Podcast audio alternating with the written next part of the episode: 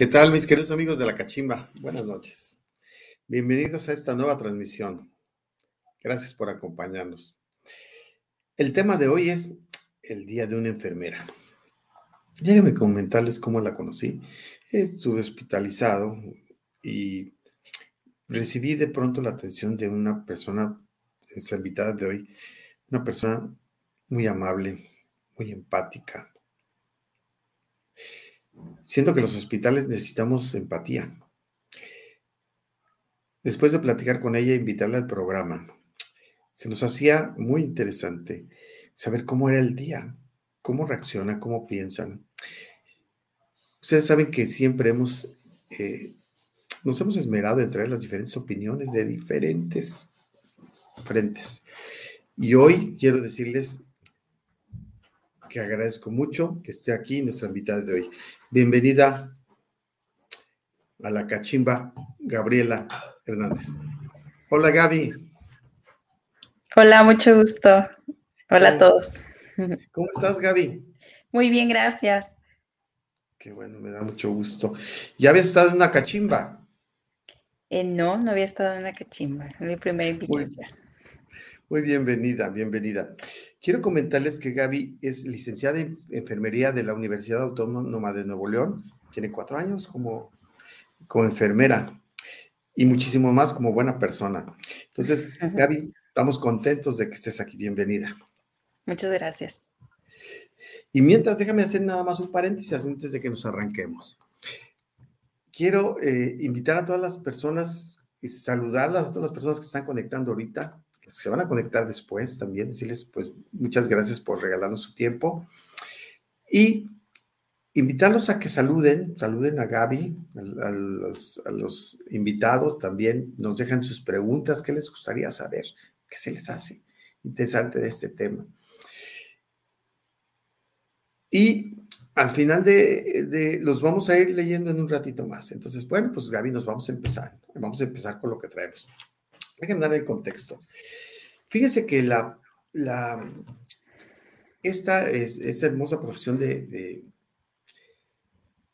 de enfermera, híjole, pues tiene muchas cosas. O sea, yo creo que antes de la pandemia y después de la pandemia las vimos de una manera diferente. Son personas que están ahí, que están en momentos difíciles que están todas las personas, ¿no? Porque cuando llegas a un hospital, fíjense que yo nunca he oído que nadie diga, ay, tengo muchas ganas de ir a un hospital. ¿No? Tampoco habido que digan, oye, tengo, no saben qué ganas tengo de ir a un velorio, ¿no? Realmente, cuando vas, vas en una situación complicada para ti y para otra persona. Una situación que requiere empatía, una situación que requiere ser apoyada y que todos quisiéramos que la, la incertidumbre, la tristeza, lo que traemos pueda ser comprendida por las personas que están allá. Entonces, sin más preámbulos, vamos a empezar, Gaby, ¿cómo es el día de una enfermera? Yo te quisiera preguntar, Gaby, más o menos cómo empieza tu día todos los días, cómo, cómo, empieza. Bueno, este, pues tengo un horario, por así decirlo, un poco completo. Eh, actualmente, sí, laboro aproximadamente ocho horas diarias. Es, mi horario ahorita sí es fijo, en el lugar pues donde ya previamente nos conocimos. Muy bien. Este, y pues llegas, haces tus rutinas antes, o sea, preparas todo el material para lo que va a ser antes de que lleguen los pacientes citados, porque aquí pues en el área que estoy específicamente ahorita es con cita, es con previa cita. Este, y ya que van llegando, los vas tratando, los vas acomodando, los vas ahí guiando, hay más personal que pues te ayuda a guiar y, vas ahí mostrándoles a los pacientes qué es lo que sigue, de qué se trata el estudio, qué es lo que vamos a hacer, conforme pues la actividad que te vaya tocando, ¿verdad? Muy bien, fíjate que la paso, no les voy a explicar en qué situación nos conocimos, pero sí yo llegaba, llegas de una manera que dices, híjole, llegas así, y luego Javi te sale con esa sonrisa que está saliendo ahorita y la verdad te cambia, te cambia la energía, te siente confianza, te sientes realmente eh, bien recibido. Y eso lo agradezco mucho, Gaby. Seguramente muchas personas que han tratado contigo las eh, lo agradecen. Entonces, Gaby, más o menos, ¿cuánto haces de trayecto de tu casa al hospital? Aproximadamente unos 40 minutos más o menos. Ok, muy bien. Entonces empieza tempranito y órale, ¿no? A darle todos los días al trabajo. Muy bien, Gaby, ¿qué te parece si empezamos con las preguntas? ¿Qué te parece las que tenemos ahí? A ver qué. Fíjate que esta pregunta tan padre. Déjame, déjame poner un poquito antes, Gaby, ¿sale? Sí. Tú tienes, ¿desde cuándo te diste cuenta que tu vocación era ser enfermera? Mm, yo creo que ya estaba grande, porque yo juraba que iba a ser maestra, pero no terminé siendo maestra. Eh, sino que mi abuelo eh, tenía cáncer terminal y la verdad había un momento en donde tenían que ir ciertas, pues la enfermera y médicos a la casa a valorarlo y hacerle curaciones y hubo una enfermera que se portó súper linda y nos mostró cómo hacer una curación y nos fue ahí apoyando porque pues no teníamos la verdad idea de eso. Y ahí como que me nació la curiosidad de que, ay, mira qué padre, ella que te enseña, ella que pues eh, de alguna manera te acerca a, a ver qué es lo que está sucediendo, ¿verdad? Porque pues en aquel momento pues sí fue algo muy difícil para nosotros. Entonces ahí empezó un poquito mi curiosidad este, y luego ya dije, yo creo que tenía unos 17 años más o menos y ya se acercaba próximamente pues de presentar a la facultad y, me informé, o sea, fue casi de un día para otro me informé, vi el plan de estudios y dije, sí, sí me agradan las materias, me agrada todo, presenté y, y pasé y entré. ¿Realmente crees que sea tu vocación esto, Gaby? Claro que sí, yo creo que sí, sí es mi vocación, o sea, me gusta mucho. Eh, al principio sí fue un poquito, un poquito choqué por muchas cosas que veía, pues que no estaba acostumbrada a ver, ¿verdad? Pero ya conforme fue pasando el tiempo vas aprendiendo muchas cosas y la verdad es una carrera súper, súper bonita. Oye, Gaby, y tú, por ejemplo, yo veo sangre, Gaby, y salgo corriendo. Bueno, es que si no me desmayo, yo, no puedo ver eso, o sea, de verdad. Eh, tú, tú es, esa, eso lo tenías desde antes de que hubieras decidido que era tu vocación. Por ejemplo, eh, sangre, sangre, Gaby, que dices, este, desde antes de que decidieras que era tu vocación, ¿no te daba horror, no te, no te causaba algo especial eso o, o, ya lo tenías desde antes? No, yo la verdad no, no, no, me gustaba ver la sangre, sinceramente. O sea, yo cuando iban y me tomaban muestras de sangre de laboratorio, simplemente tenía que ir acompañada de mi, papá, es el que siempre iba, porque es como que el que más le tenía miedo y sabía que si me decía algo, pues ya me tenía que tranquilizar. Y él me decía, volteate, y yo me volteaba y me sacaban la sangre, pero yo no veía la sangre. Ok. Pero ya realmente cuando ya entraste y es que ves el momento, por decir, a veces, no sé, si un paciente está desangrando, o sea, no piensas en que hay la sangre, o sea, piensas en que lo tienes que rescatar, piensas en que tienes que hacer algo ya no te concentras principalmente en lo que, eh, en la sangre, vaya. Ok, déjame preguntarte, ¿y qué es lo que, déjame preguntar, qué es lo que más, ahora sí regresa esta pregunta, Gaby, ¿qué es lo que más te apasiona de tu trabajo?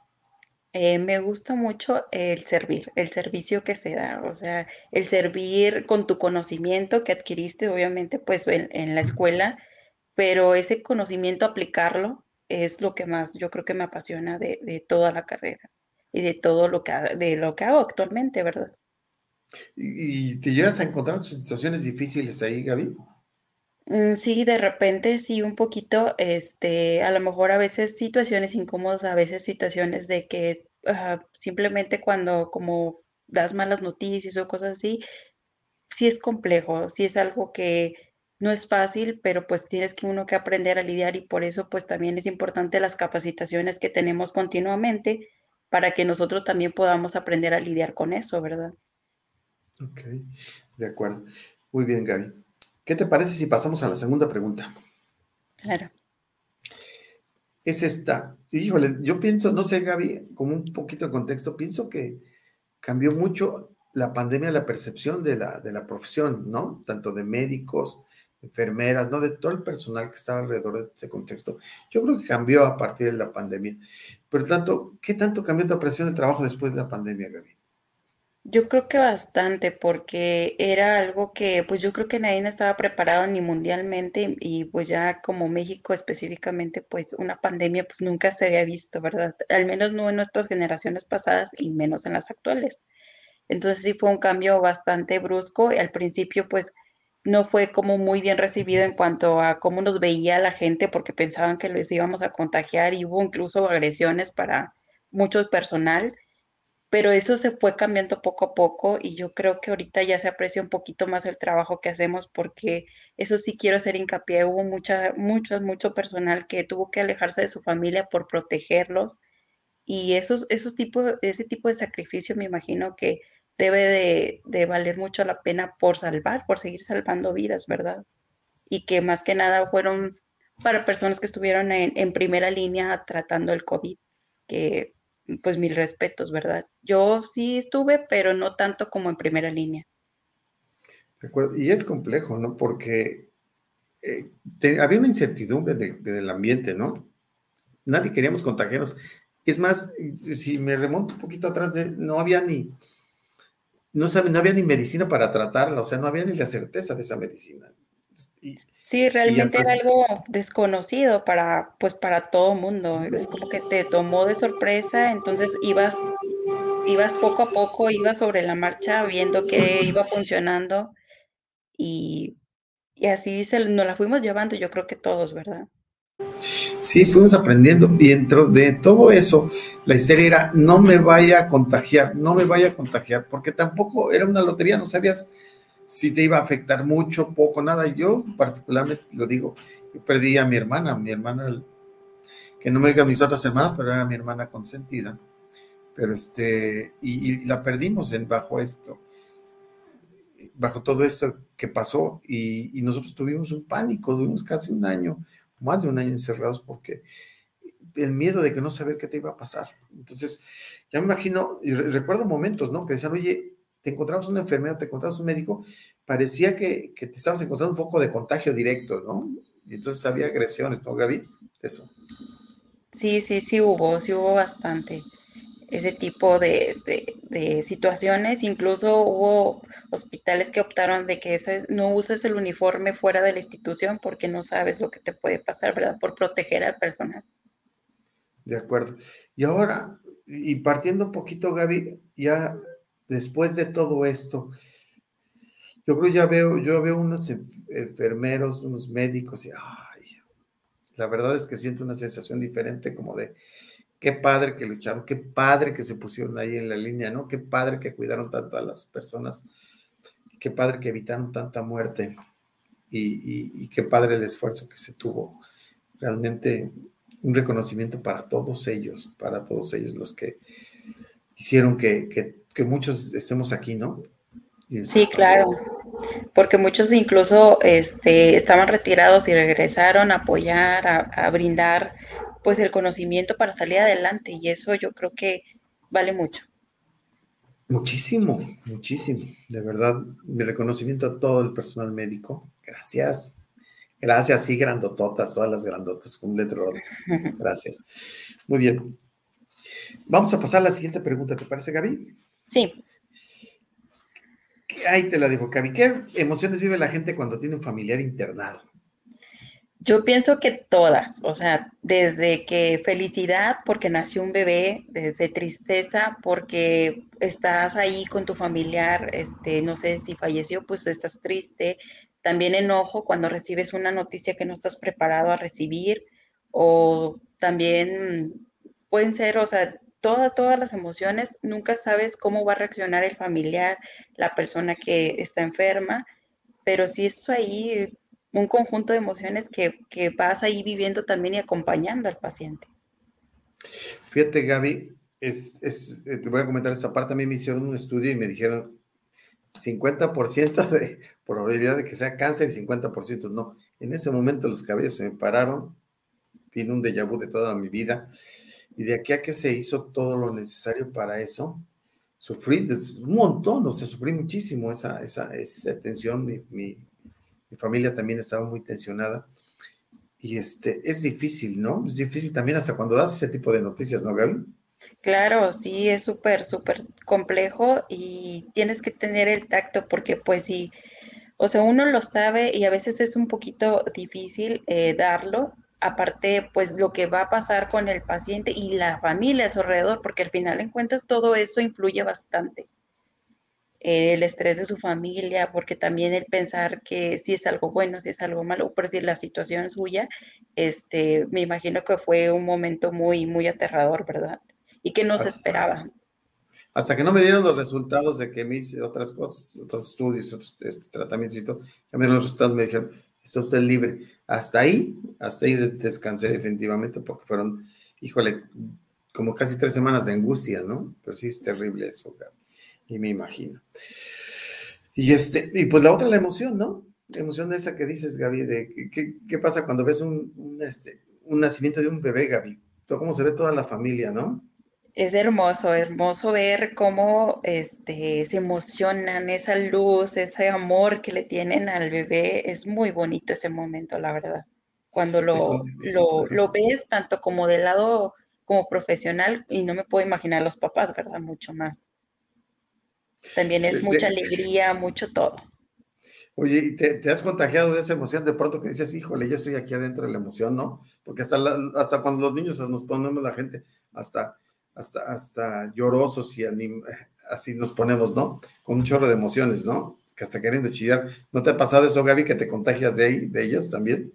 Sí, yo creo que sí, sí me ha pasado bastantes ocasiones, sobre todo en ese tipo cuando ves un nacimiento, es como que tú, tú estás feliz, o sea, estás sabes que estás trabajando, sabes que estás poniendo de ti y en ningún momento bajas tu profesionalismo, pero, o sea, no dejas de estar feliz porque pues simplemente es un momento muy feliz.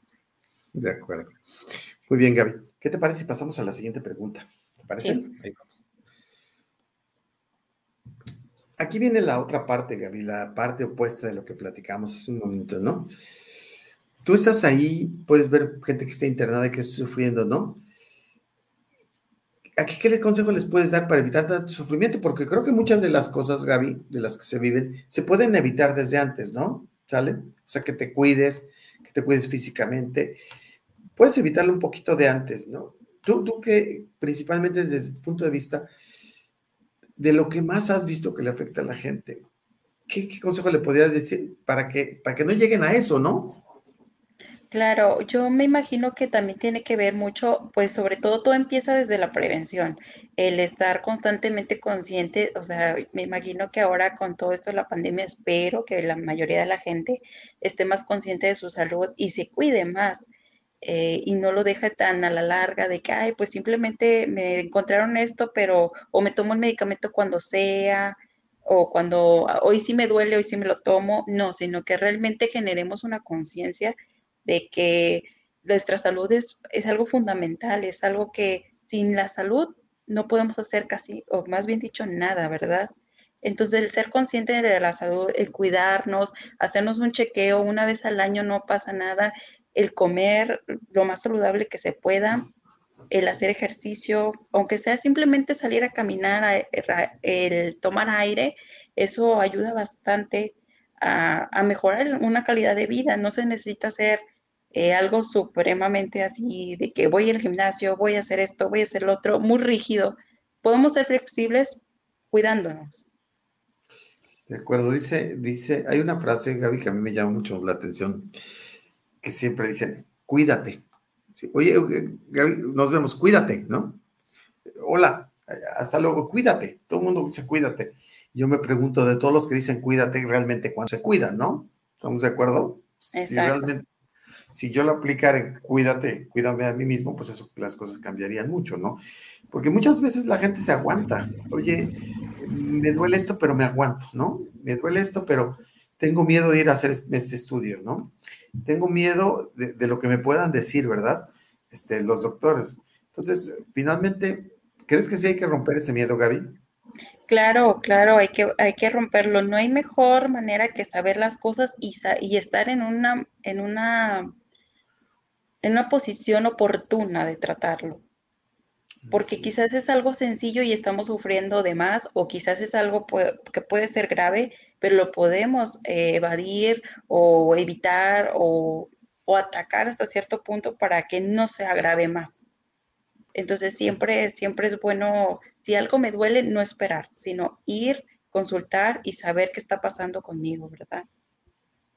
Perfecto. Siempre prevenir, Gaby. Siempre prevenir. Claro, claro. La prevención es lo, la base, o sea, la base de todo. Si prevenimos y cuidamos, yo creo que se podría evitar muchas de las enfermedades eh, que actualmente pues tenemos, ¿verdad? O que se viven. Y los sufrimientos, Gaby, porque se, se sufre el paciente, ¿no? Y sufre la familia, ¿verdad? Claro, sí. Y qué mejor. Entonces, a veces, fíjate, Gaby, me llamaba la atención, por ejemplo, gente que tiene diabetes.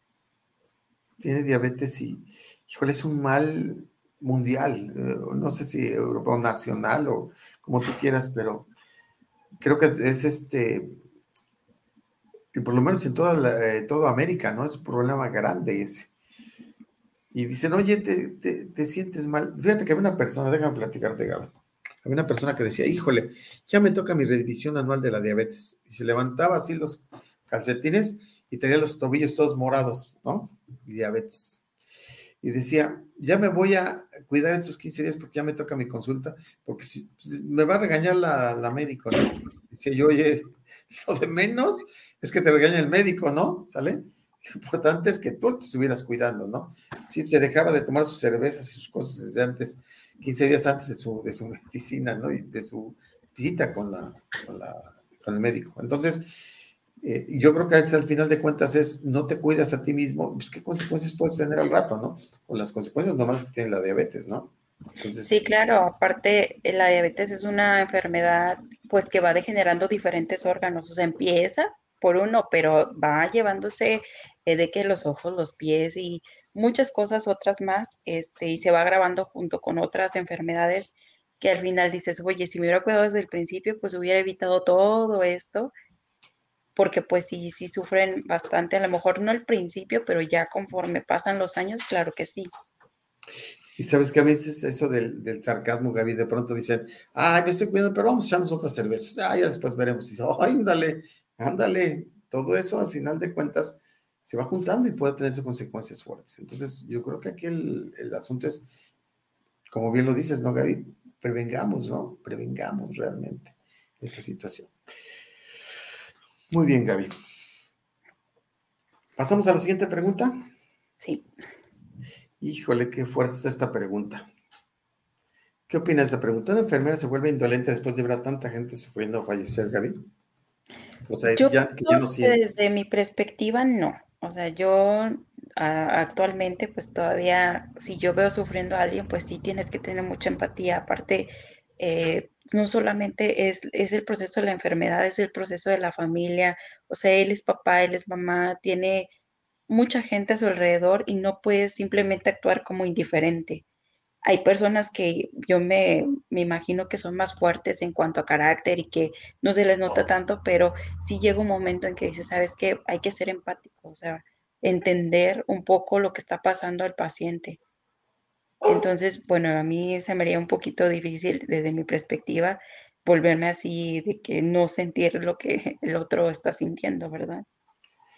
Sí, debe ser durísimo, Gaby, decirle a alguien, ¿no? Que tiene enfermedad fuerte, o sea, que tiene algo grave, ¿no? Sí, claro, sí, es un momento bastante fuerte, porque sí, sí me ha tocado vivirlo, estar ahí, a lo mejor no dar la mala noticia, pero sí acompañar cuando se va a dar esa mala noticia. Y sí, sí es muy fuerte porque a veces eh, cómo va a reaccionar el paciente, cómo va a reaccionar todos los demás, tienes que cuidar, tienes que tener el tacto para saber decir las cosas, no nada más así como, ay, tienes esto y ya, pues no. Tiene que haber una preparación. Ok, tienes que estar capacitada para saber cómo decirlo, ¿no? Sí. Fíjate que, por ejemplo, en, el IMSS, déjame platicarte alguna experiencia de eso, Gaby, que vivimos en anteriores. Por ejemplo, en un hospital particular, pues puedes tú estar ahí en una salita, en un lugar, ¿no? Ahí el lugar está preparado para que esté cómodo. Sin embargo, en muchas clínicas del, sector salud del IMSS, por ejemplo, me ha tocado, que los pacientes están afuera parados en el sol, ¿no? No se les permite entrar. Se les permite, van a entrar a las cuatro, pero va a entrar uno, ¿no? Y este, y hay un sufrimiento tremendo de la, de la persona que está afuera, para saber cómo está su paciente, o sea, suplica por saber cómo está su paciente adentro. Y luego entras y son, son habitaciones chiquitas que tienen cuatro personas, ¿verdad?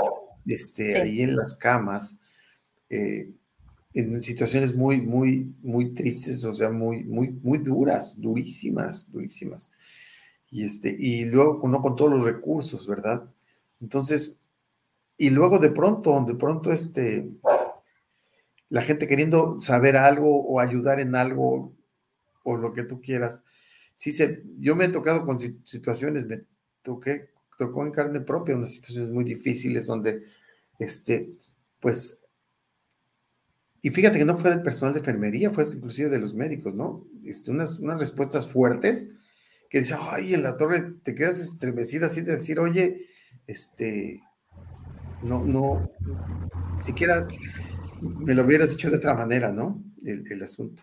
Yo creo que sí, sí, hay, que tener cuidado. Perdón, Gaby, adelante. Sí, o sea, es como lo que comento, es que hay personas que simplemente a lo mejor no tienen ese tacto y para tener ese tacto, pues también es, me imagino que un poquito, bueno, yo sí tomé un curso donde nos decían cómo dar malas noticias. Entonces yo siento que ese curso fue un antes y un después, porque a lo mejor antes sí podía soltar la información así de, o sea, como que, pues es esto y ya, ¿verdad? Pero ya cuando tomas, te preparas y tienes la conciencia, dices, ah, oye, no, espérate, o sea, no sabes cómo vas a afectar a la otra persona. Entonces ahí me imagino que en esas situaciones pues también invitar a que nos sigamos preparando eh, y que leamos, que, que mm, para no, para, bueno, también ver a la persona como una persona, no como un ser humano que siente, que tiene sus emociones y respetar esa parte y no dejarlo como que, pues ya ni modo, o sea, no se cuidó o, o, desde un criterio donde quizás nos pongamos en una posición de juzgar de que pues está así porque se lo buscó, ¿verdad? Sino de un, de un lado donde seamos más empáticos y más, eh, pues más realistas que, pues sí, que cuidar las emociones de, la persona. Sí, mira, yo cuando pasó la situación de una hermana que estuvo en esa situación, y de hasta aquí, ojalá puedan verlo, eh, Rose y, y, Sirenia, les vivo eternamente agradecidos porque fueron un puente muy empático con nosotros que estábamos, todos los que estábamos sufriendo afuera, fue un puente que nunca es, es un agradecimiento que nunca voy a dejar de tener con ellas, ¿no? Son gente maravillosa, enfermeras de allá del Estado de México, increíbles las dos, y siempre les voy a tener un cariño muy especial a las dos, porque simplemente de pronto que alguien, ¿verdad? Que alguien te ayude en esa parte tan difícil, ¿no? Es bien bonito. Mi reconocimiento. También, fíjate que te voy a, te voy a decir una cosa, en el IMSS pasó también un detalle eh, mi, enferma que estaba en ese vez, esa vez fui, estaba en una situación muy complicada y le dije al enfermero, oye, ¿puedes echarme la mano para, pues, para, para echarle la mano, para dar, está incómoda? Y me dijo, mire, la voy a avanzar y voy a dar todo. Y, hombre, la atendió padrísimo, le cambió, le hizo. Y luego yo llegué como buen mexicano, dije, oye, déjame darte algo para agradecerte lo que hiciste por mí. Me dijo, no, señor, y eso no se lo acepto. Aquí estamos para ayudar a los enfermos. ¿No sabes, Gaby, qué orgullo me dio conocer a esa persona? Claro, es un acto de bondad que va un poquito más allá de lo que quizás nos enseñan en la escuela, pero que se aprecia, se aprecia porque realmente estás pasando por un momento difícil y que alguien venga y haga eso por ti, o sea, la verdad se aprecia mucho, ¿verdad? Y ojalá haya, haya muchas personas que sean así allá afuera de, mis colegas, que sigan haciendo esos actos que aunque nadie los vea, o sea, hay los, los familiares, los pacientes, los siguen guardando en su corazón, que es al final de cuentas algo que vale mucho, ese gracias, cuando un paciente se va agradecido, un familiar, eso se queda contigo siempre, siempre, siempre. Exacto, y, Sí, Gaby. Y sí, siempre se les voy a agradecer esa decencia, de esas cosas hermosas. También decir a las clínicas a las que, este, y si alguien nos puede ver, Clínica 68 del IMSS, Tulpetlac, Estado de México, necesita mucha ayuda económica.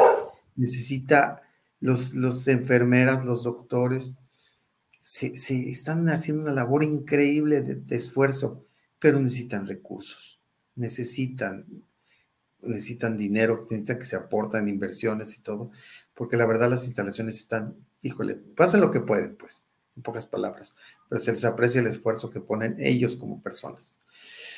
Muy bien, mira, un chorro de emociones con esto, ¿verdad, Gaby? Claro, sí. Oye, y les recordamos a todos quien quiera enviar un saludo, quien quiera enviar una pregunta, ahorita ya seguimos para allá con esta sección. Muchas gracias, Gaby. ¿Qué te parece si pasamos a la siguiente pregunta? Sí. Híjole, Gaby, ¿qué te parece esta pregunta? ¿Qué se debe de hacer si se debe y qué no se debe de hacer cuando tenemos un familiar internado? ¿Qué A ver, tu, tu experiencia. Bueno, ¿qué sí se debe de hacer? Yo me imagino, bueno, más bien dicho, a mi experiencia, cuando hay una persona internada, no hay que dejarla sola. O sea, si tiene un sistema de apoyo, así no, comúnmente se le conoce, eh, que es su familia, un amigo, alguien que lo esté apoyando, eso es muy bueno es muy bueno apoyarlo, estar ahí con él, porque pues está pasando por un momento difícil. Como usted mencionaba al principio, no es fácil, nadie quiere ir a un hospital por gusto. Entonces, el tener alguien que te apoye, que esté contigo ahí en esos momentos, es súper importante. ¿Qué sí debe de decir y qué no debe decir, Gaby? Déjame largarte tu, tu experiencia. ¿Qué sí, qué sí, este, digo, alguna vez una, fíjate, una persona en un velorio, estaba yo eh, con, un, con una persona que había fallecido, y alguien se me acercó y sin querer me dijo, muchos días de estos, o sea, no supone ni lo, ni creo que ni cuenta se dio de lo que me dijo, ¿no? Porque a veces tenemos, parece que las respuestas, este, en automático, ¿verdad? Pero yo te diría, ¿tú qué sí le dirías, Gaby, a la persona que está ahí? ¿Cómo la apoyarías y qué no le dirías? Este, lo que sí le diría eh, al, paciente ya internado, en qué le puedo ayudar, en qué le puedo servir, que, que hay algo que pueda hacer, este, de cómo te sientas, para que mejore un poquito tu ánimo, algo que te preocupe, que pueda ayudarte.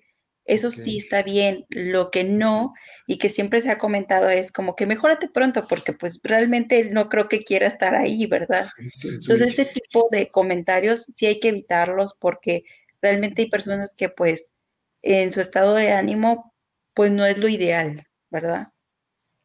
Hay una cosa interesante. Yo creo que una de las personas que está internada tiene una preocupación por cómo está su casa, cómo están sus hijos, cómo está su familia, hasta cómo, cómo no sé, sus cosas personales, cómo están, si su casa está ordenada, no. Eh, ahí, ¿no? Su trabajo, los hombres que trabajan ahí, y las mujeres que trabajan también, cómo está su trabajo, ¿no? Y entonces, si, si le dices, fíjate que me gustó mucho eso, Gaby, quiero, quiero, quiero puntualizarlo, dijiste, ¿en qué te ayudo? ¿Qué te preocupa? ¿Vale? ¿Sí? ¿Sí estamos? Está bien padre esa pregunta. Pues, oye, me preocupa esta parte esta parte. Ah, bueno, pues déjame ver, en cuanto pueda yo te ayudo, ¿no? ¿Sí estamos de acuerdo? Claro, y muchas de las veces los pacientes a veces necesitan simplemente que los escuches, o sea, el escuchar el desahogarse, de decir, es que me preocupa esto, esto, ya es, ya es una fuga de, de ahí todo ese estrés que trae ya cargando y ya le ayudaste simplemente con escuchar a veces y te lo agradecen y se están más tranquilos y cuando tú estás más tranquilo y cuando tú no estás tan estresado, a veces también eso ayuda mucho a que fluya un poquito más el hecho de pasarla más ambiguo en cuanto al internamiento, ¿verdad? Ok. Oye, eh, Gaby, también aparte de decirle, ya mejórate, ¿no? El otro decirle, ya ves por andar haciendo esto, ¿no? Exacto, sí, son comentarios que definitivamente a lo mejor no van, pues si ya llegamos a ese punto de estar internados, pues lo que mínimo pues es evitar ese tipo de comentarios porque pues por algo ya están ahí. Que los angustien, ¿verdad? Que los angustien, se trata, que los calmemos, no de que los angustiemos, ¿verdad? Oye, Gaby, yo soy muy metiche en las contestaciones, pero será porque he vivido muchas cosas de esas. ya me ha tocado una historia por ahí en hospitales, pero muy bien. Perfecto, Gaby. ¿Algo más que quieras agregar de, este, de esta pregunta, Gaby? No, yo creo que está bien. Muy bien. Híjole, pues mira, Gaby, ahorita vamos a pasar ya a una sección y les invitamos a todos los que quieran hacer sus preguntas y saludar a Gaby. Aquí andamos. Vamos a pasar a una sección que se llama ¿Qué pasó aquí, Gaby? ¿Vale? Te invito a que nos digas. ¿Qué te parece? ¿Qué pasó aquí, Gaby? Eh, dice, viernes por la tarde, por la noche, ah, como que estaba en su casa y luego salió de fiesta y me imagino que terminó internado, algo así. Sí, exacto. Sí, aquí dice la mamá, ve a la fiesta y que divierte, eres joven, vas a ver que no te pasa nada, el COVID es pura mentira, ¿no? Y ahí está la chica, vale, vale, ¿no? Y luego en la siguiente de abajo dice, salí, dice la chica, salí a divertirme, no sé mi cobrebocas cómo debía y uno de mis amigos tenía COVID. La, mujer, la, la, enfermera le dice, ¿y sabes dónde te pudiste haber contagiado? Bueno, pues sí. Y la mamá, ustedes tienen la culpa, no atienden a la gente, ¿no? ¿Qué opinas aquí, Gaby? Bueno, es que hay mucho que opinar porque por decir, a veces muchos pacientes pasa de que dicen, es que no me estás atendiendo, es que no me estás haciendo caso, pero realmente este, hay cosas que sí son este, prioritarias en cuanto a una atención y otras que no tanto, ¿verdad? Pero, y ahora con lo de COVID, pues estaba realmente saturado, o sea, saturado, o sea, aunque tú quisieras hacer más, tu capacidad humana ya no te permitía hacer más porque era sobrecarga de trabajo a una magnitud, yo creo que impresionante. Y no es que no se quiera hacer, sino simplemente que a veces, por decir, hay lugares donde no hay, no tienen los suministros necesarios y pues aunque tú quieras hacer, ¿cómo le vas a hacer? Ok. Y fíjate, también había otra cosa, Gaby, que era muy interesante, que decían, oye, a mí no me importa. Luego y al final era el primero que estaba reclamando que quería atención, ¿no? Quiero atención, ¿no? Y a ver, quítale la razón, ¿no? Dices, y no, no es que tú me tienes que. Recuerdo que había un buen hospital ahí por Ecatepec, que lo llegamos a ver las noticias, ¿no? Que hasta se metían para golpear a los doctores, ¿no? Pues oye, y unos días antes habían tenido una pachangota, ¿no? Grandota. Entonces, dices, híjole, creo que también de nuestra parte como pacientes, pues es la parte de decir, cuidemos, ¿no? Cuidemos. Fíjate que hay una parte bien responsable, bien curiosa. Pocas personas se hacen responsables de sus propios actos, ¿no? O sea, pocas gente dice, oye, yo tuve la culpa, ¿no? ¿Sale? Yo me contagié, yo lo hice, ¿no? Dice, no, pues fue aquel, fue aquella, fue aquel, fueron todos, menos yo fui. ¿Estamos de acuerdo? Entonces, creo que si empezamos con que cada uno nos, nos, hagamos responsables de lo que hacemos, este mundo puede cambiar muchísimo, ¿no? ¿No crees?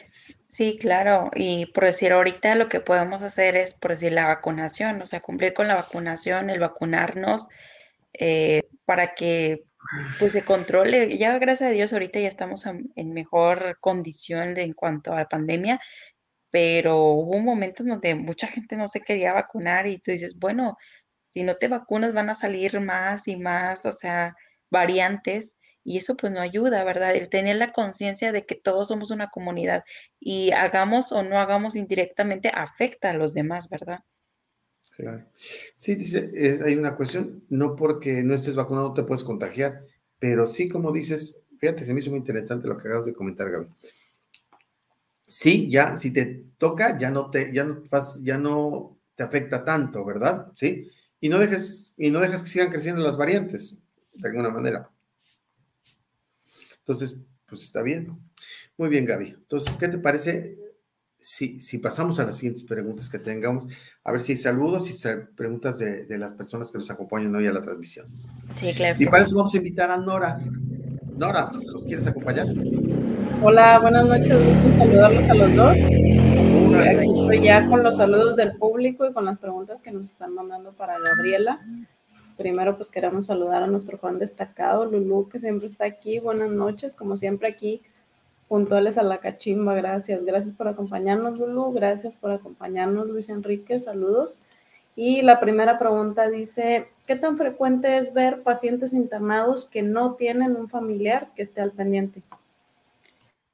Pues a veces suele ser, casi normalmente sí, sí suelen tener familiares. Es muy raro que te encuentres a un paciente, pero por decir, bueno, yo estoy en una institución privada y pues acá es como que más común que haya compañía, pero por decir en situaciones más públicas, este, puede ser que porque andan ocupados, andan trabajando por, pues sí, por sostener a la familia, ¿verdad? Se dé un poquito más el caso de que pues esté solo el paciente ahí en esas situaciones. Pero me imagino que pues tiene que ver mucho ahí eh, el, más bien dicho, la familia, el entorno en donde se esté pues teniendo la persona, ¿verdad? Que está internada en ese momento. Muy bien. Muy bien, de acuerdo, gracias. Anabel pregunta, ¿cómo descubrió su vocación? Pues mi vocación, digo, fue así, como vi a alguien más haciendo su trabajo de enfermera y ahí dije, me llama la atención. Ya entrando a la carrera, al principio sí fue como que, ay, esto es como que no me esperaba esto, pero vas conociendo, vas, eh, aparte el saber cosas de la salud también te ayuda a ti mismo a cuidar tu salud. Entonces te vas enamorando de la carrera porque te ayuda a cuidarte, te ayuda a cuidar a otros más y de ahí te nace. Gaby, recuerdo que durante la prueba técnica nos comentabas que a las dos semanas de que estabas estudiando en la universidad ya los ponen a inyectar y a hacer cosas así, ¿no? Sí, exacto. Yo creo que desde ahí se van descartando, como qué cosas les ponen a hacer, Gaby, como las dos semanas. Eh, bueno, entras a la primera semana de la escuela, de la facultad, y la primera semana te encargan de que, ¿cómo se, ¿dónde se inyecta? Este, ¿Cómo se toma la presión? Eh, cómo hacer cosas así como que lo más básico, la historia, eh, lo, básico de, unos cuidados. Sí, y ya la siguiente semana te mandan a prácticas y de que ya te toca inyectar. Y tú, ¿de qué, qué, en qué momento? Digo, ahorita los que están virtualmente no sé cómo le harían, sinceramente, mis respetos, pero para los que estuvimos en presencial, sí fue, y la verdad, pues me tocaron muy buenos compañeros eh, en los cuales pues nosotros primero practicábamos con nosotros mismos y ya que estábamos seguros, ahora sí, ya los pacientes. Sí, exactamente, muy bien. Y hay pacientes muy, que, que la jeringa en cuanto ven que se está acercando a 15 centímetros, ellos salen corriendo, ¿no? Sí, sí, de hecho, sobre todo los niños. Los niños son los que más andas corriendo detrás de ellos. A veces ya no sabes si se pone más mal la mamá, el niño, a quién atiendes primero. Ya viste que Nora levantó la mano cuando dijo que los que nos, a 15 centímetros no se le acercan las agujas. Mira, le hizo sentido. Sí, no, a mí no, por favor. Vamos a pasar a la siguiente pregunta mejor. Muy bien. Aquí está nuestro fan destacado también, Isaac, que nos está acompañando. Buenas noches, Isaac. Gracias por estar aquí. Mira, otra pregunta dice, ¿qué es lo más difícil de tu profesión, Gabriela? Ay, lo más difícil, yo creo que hasta ahorita en lo que me he topado es cuando te toca ver un niño enfermo, o sea, un bebé, un niño, es muy difícil porque sinceramente a mí no me gusta por lo mismo, porque, ay, no, es como que esa sensación de querer hacer más, pero pues está delicado y no puedes hacer mucho. Es muy, muy, a mí no me gusta, sinceramente. No, pues seguramente. O ver un niño morir o ver un, ese tipo de cosas no, no son nada agradables. Es muy difícil. De acuerdo. Saludos, le mandamos también a Hilario, saludos a José Luis Vadillo que nos está acompañando y saludos a Vicky que nos hace una pregunta. Dice, buenas noches Gabriela. En la parte más crítica de la pandemia, ¿cómo te sentiste? ¿En algún momento pensaste dar un paso hacia un lado por temor a que tu salud o la de tu familia se viera afectada? Sí, sí fue un momento muy difícil, este, cuando ya empezó un poquito ya más fuerte eh, la pandemia, sí hubo un momento en que yo les dije a, bueno, en ese momento vivía con mi familia, con mis papás, y sí fue como que les dije, ¿sabes qué? Pues yo me aparto, o sea, me voy a, a, otro a rentar para no contagiarlos, porque pues yo estoy en un hospital, o sea, directamente ahí y el que siempre, yo creo que siempre me ha apoyado en esa parte pues más eh, fuerte o de darme ánimos o es mi papá. Mi papá me dijo, no, o sea, todos estamos contigo, nosotros también trabajamos, también nos podemos infectar. Entonces, tú dale, tú dale, tú lo estás haciendo, Dios te va a cuidar, porque ellos son muy, muy creyentes. Entonces, Dios te va a cuidar, nos va a cuidar a nosotros y tú estás haciendo algo este, para ayudar a los demás y eso vas a ver que no te va a pasar nada y todos vamos a estar bien. Y gracias a Dios, yo creo que todavía es actualmente que no nos ha dado COVID a ninguno de los, de los cuatro que somos ahí en mi casa. Fíjate que la parte esta de cuidarse, ¿verdad, Gaby? Es muy importante, ¿no? Muy, sí, obviamente pues también tuvimos nuestras precauciones. Este, a mí me gustaba mucho salir y pues obviamente desde la pandemia, o sea, guardé mucho esa parte de no salir y cuidarme, porque pues ya sabíamos, más aparte de las precauciones que te daban en el hospital, eh, de cambiarte, no usar el mismo uniforme, eh, te protegían muy bien. Entonces, pues ahí por ese lado pues también me sentía muy a gusto y pues también que mi familia me apoyó mucho, por eso el temor sí hubo, pero sí disminuyó y aparte yo también cerré mis redes sociales porque el hecho de estar viendo demasiada información como que te sobresaturó y yo dije, no, tengo que darme un respiro porque si yo no estoy bien, ¿cómo voy a tratar a alguien o cómo le voy a decir a alguien que esté bien o que esté tranquilo si yo estoy asustada? Pues no. Excelente, de acuerdo. Sí, bueno, mandamos saludos también a Octavio que está por aquí. Mira, te mandan un saludo especial. Tania Martínez dice, buenas noches, excelente enfermera. De acuerdo. y que nos dicen, situaciones complicadas de salud necesitamos empatía y profesionalismo de los expertos. Por esto, gracias y felicidades por su labor. Isaac también nos dice, saludos, ¿cuál es la peor situación que te ha pasado en tu bonita profesión?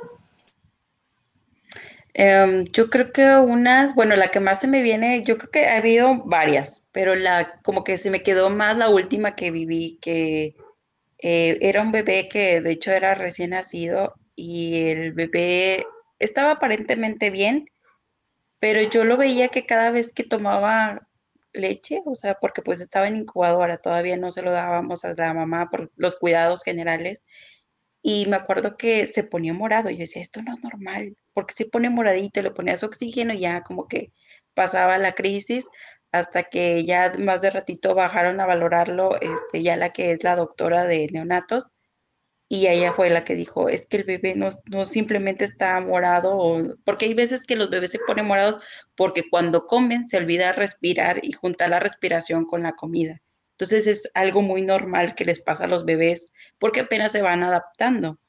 Pero este bebé no estaba sucediendo esto y no nos dábamos cuenta porque obviamente un bebé no grita, no te dice, oh, me duele, o esto, o el otro.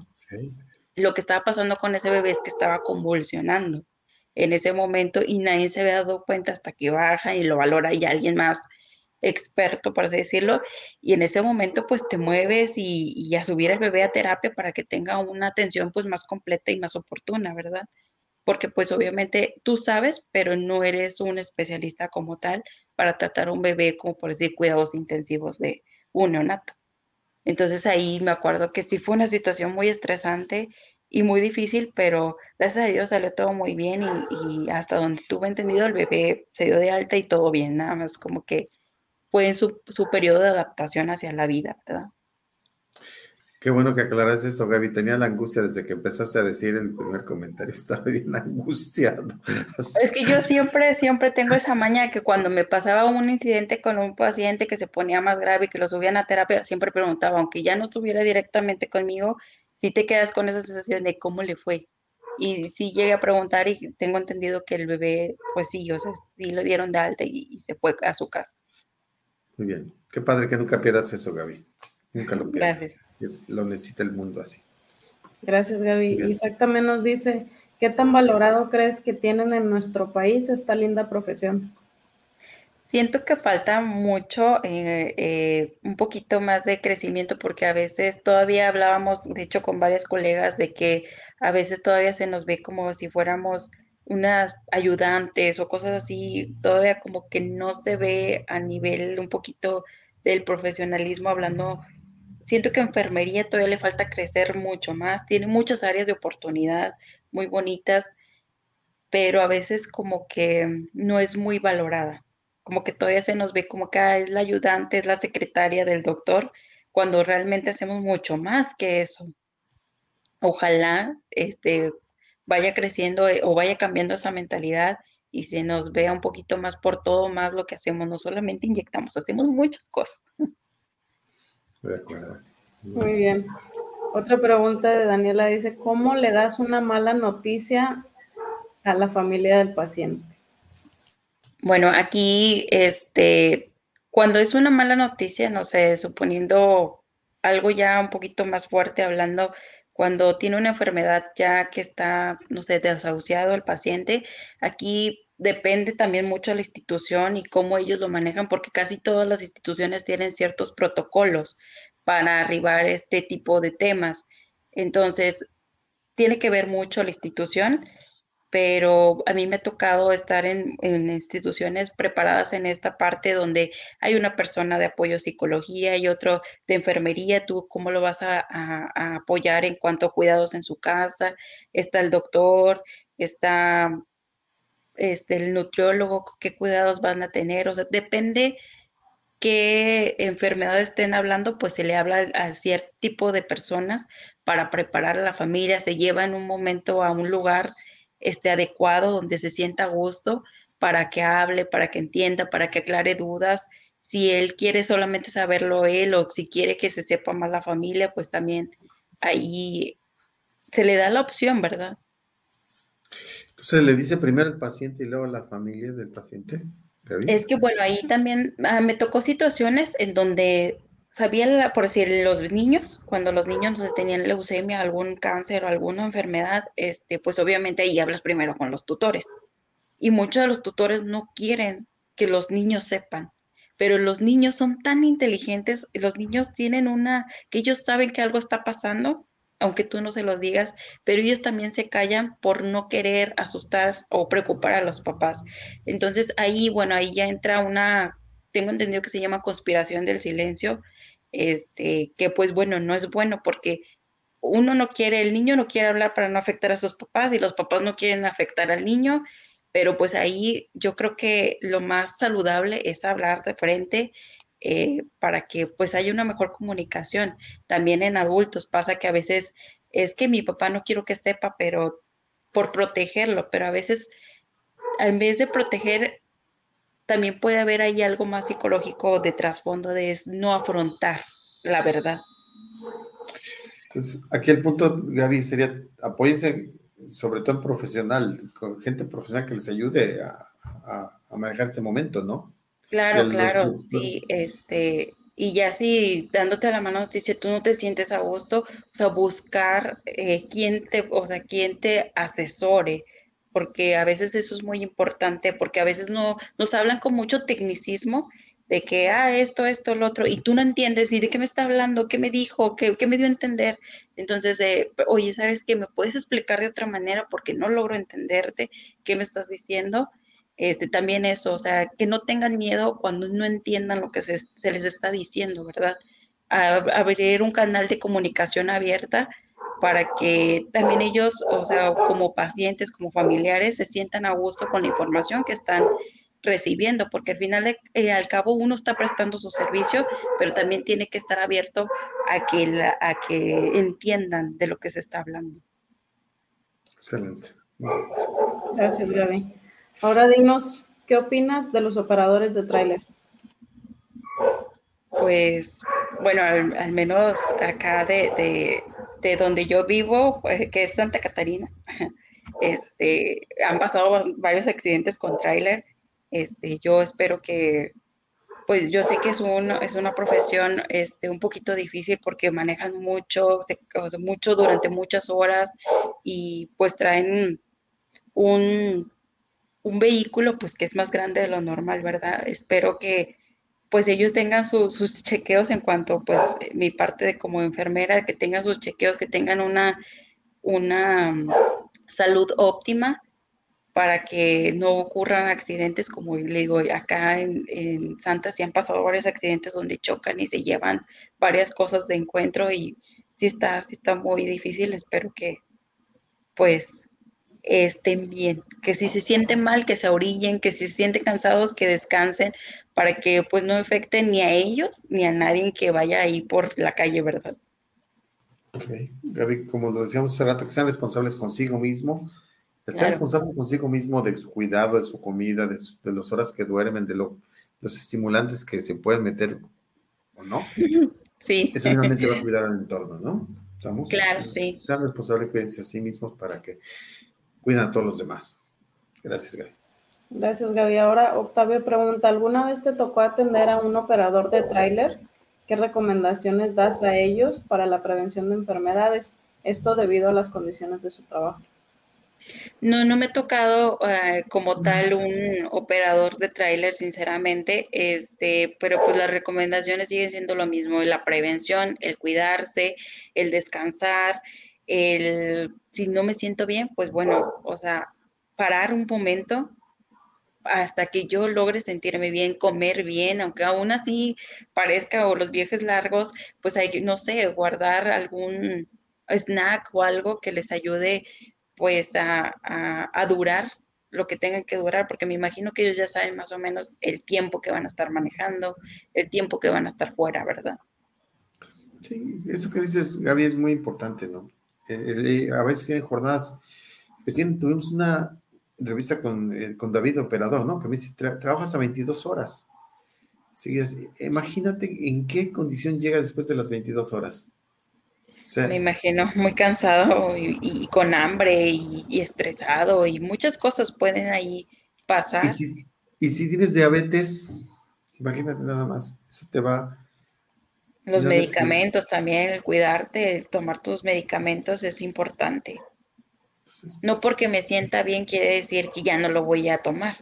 No, si se está indicando es por algo, ¿verdad? De acuerdo. Hay que cuidarse individualmente, ser responsables con la familia, finalmente, siendo responsable tú de lo que tú haces. Exacto. Así es. Y Ovidio nos manda un comentario, dice, un curso de cómo dar malas noticias. Wow, no me esperaba esto. Qué bien que existen estas herramientas para hacer mejor una labor tan difícil. Saludos, Ovidio, gracias por acompañarnos. Kay nos pregunta, hola, saludos desde Dallas, Texas. Una pregunta para la enfermera Gaby. En tus diferentes experiencias como enfermera, ¿es más complicado tratar con pacientes de la tercera edad o con niños? ¿Y qué padre pregunta. Bueno, pues es que cada, bueno, cada grupo pues tiene sus, sus especificaciones, por decir, los niños, pues ellos obviamente van a querer tener a su papá cerca porque pues están en una situación que normalmente pues en un hospital me imagino suponiendo que no sé se quebró el brazo pues ellos quieren tener a alguien seguro alguien y sí es difícil sí es difícil porque se comportan pues obviamente es una persona desconocida que llega a hacer algo, ¿verdad? Exacto. Pasan muchas emociones y no quieren y no te quieren ver y piensan que les vas a hacer daño y aparte el dolor que ya, ya traen, ¿verdad? De por sí. Y pues bueno, aquí un paciente de tercera edad, pues es muy diferente, por decir, cuando me tocó estar en asilos, este, pues sí es muy diferente porque ellos ya tienen la experiencia de vida, algunos cuando están conscientes, pues sí saben les gusta platicar, es otro tipo de, experiencia porque ellos ya, ya vivieron, ¿verdad? Y están más abiertos a, que los escuches, a que los trates, algunos y algunos que pues realmente, no sé, que tengan alguna enfermedad, que, que no estén tan conscientes o tan alertas de sí mismo, pues ahí ya puede ser un poquito más complejo, ¿verdad?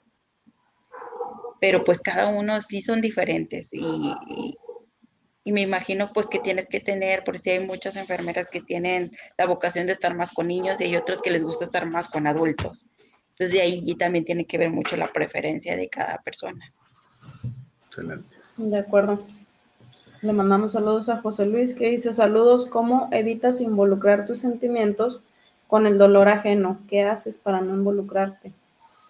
Bueno, esa es una muy buena pregunta porque yo cuando toda, toda, toda mi carrera, mis maestros de, la escuela fue, no te involucres. O sea, pase lo que pase, tú no te involucres. Pero cuando ya entré a esta área de, de directamente a ser el trabajador, me encontré con una tanatóloga hermosa, o sea, no, no, no se imaginan, yo aprendí mucho de ella realmente y ella dice, es que si no te involucras, hasta cierto punto es ignorar el sufrimiento, es no, no ser empático. O sea, a veces es imposible no involucrarte porque estás hablando con personas, no con objetos. Entonces, hasta cierto punto sí creo que sí te involucras. A lo mejor no porque no, no convives con la persona diariamente, solamente es una persona que ves a lo mejor dos, tres días, a lo mucho un mes, mientras está internado, pero sí suele pasar mucho el involucrarte, pero no de mala manera, sino el preocuparte por tu paciente, cómo estás, qué necesitas, te duele esto, dime, o para yo también poder avisar al médico, ¿verdad? ¿Qué está sucediendo? ¿Le agarras cariño a los pacientes, Gaby? Hay unos que sí te dejan una marca de especial de que, por lo mismo, o sea, de, que te tratan bien, que tú los tratas bien, que porque pues hay gente que simplemente no es muy abierta a sus emociones y pues guarda su línea y tú también tienes que ser profesional y guardar la línea. Pero hay otros pacientes que se dan a una calidez, a, un, expresarte, a contarte su historia de vida y cuando alguien te cuenta su historia de vida está abriendo su corazón, está abriendo sus preocupaciones y aparte pues no puedes simplemente decir, ah, ok, pues no, ¿verdad? sí, sí pasa. Excelente, muy bien. De acuerdo, una última, Gaby. Jessica dice, ¿cómo definirías el tiempo que llevas ejerciendo tu profesión? ¿Cómo definirías? Eh, como no, entiendo muy bien la pregunta. Sí, si tuvieras que definir en ese tiempo que llevas ah, ejerciendo, eh, ¿qué, palabra le pondrías ahí? a que lo hayas disfrutado, que hayas sufrido, lo que tú quisieras parte. Yo creo que la definiría como es que se me vienen puras cosas como bonitas, porque pues a mí me gusta mucho mi carrera, se me viene como servicio, amor, empatía, respeto, este, eso es lo que se me viene en definir estos cuatro años, que espero que sean muchos más y que siga creciendo, porque pues todavía soy muy, muy nueva eh, en cuanto a experiencia y espero acumular aún más y crecer aún más, porque pues te topas gente que realmente te enseña mucho y aprendes mucho. Excelente, muy bien. Listo. De acuerdo, Gaby. Pues muchas gracias. Hasta aquí las preguntas del público. Gracias a los dos. Hasta luego. Gracias, Nora. Gracias. Mira, Gaby, llegamos a una parte que a mí me gusta mucho, que es donde te voy a agarrar toda desprevenida, ¿vale? Te voy a decir una palabra, Gaby, y de esa palabra que te voy a decir, yo te quiero que me digas qué es lo que se te viene a la cabeza. No quiere decir que sea una sola palabra la que me vas a contar, sino qué se te viene a la cabeza. ¿Te parece bien? Sí. ¿Qué sientes o qué, qué se te viene a la cabeza, Gaby, cuando te digo la palabra paciente? Este, se me viene una persona que tiene una pues necesidad de cuanto ya sea de prevención, de tratamiento o eso es lo que se me viene. Ok, muy bien. La palabra salud.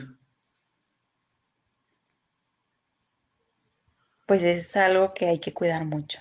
Yo creo que más que nada ahorita el, perseverar tu salud es fundamental para llevar una buena vida y querer lograr todo lo que tú quieras hacer, tus metas.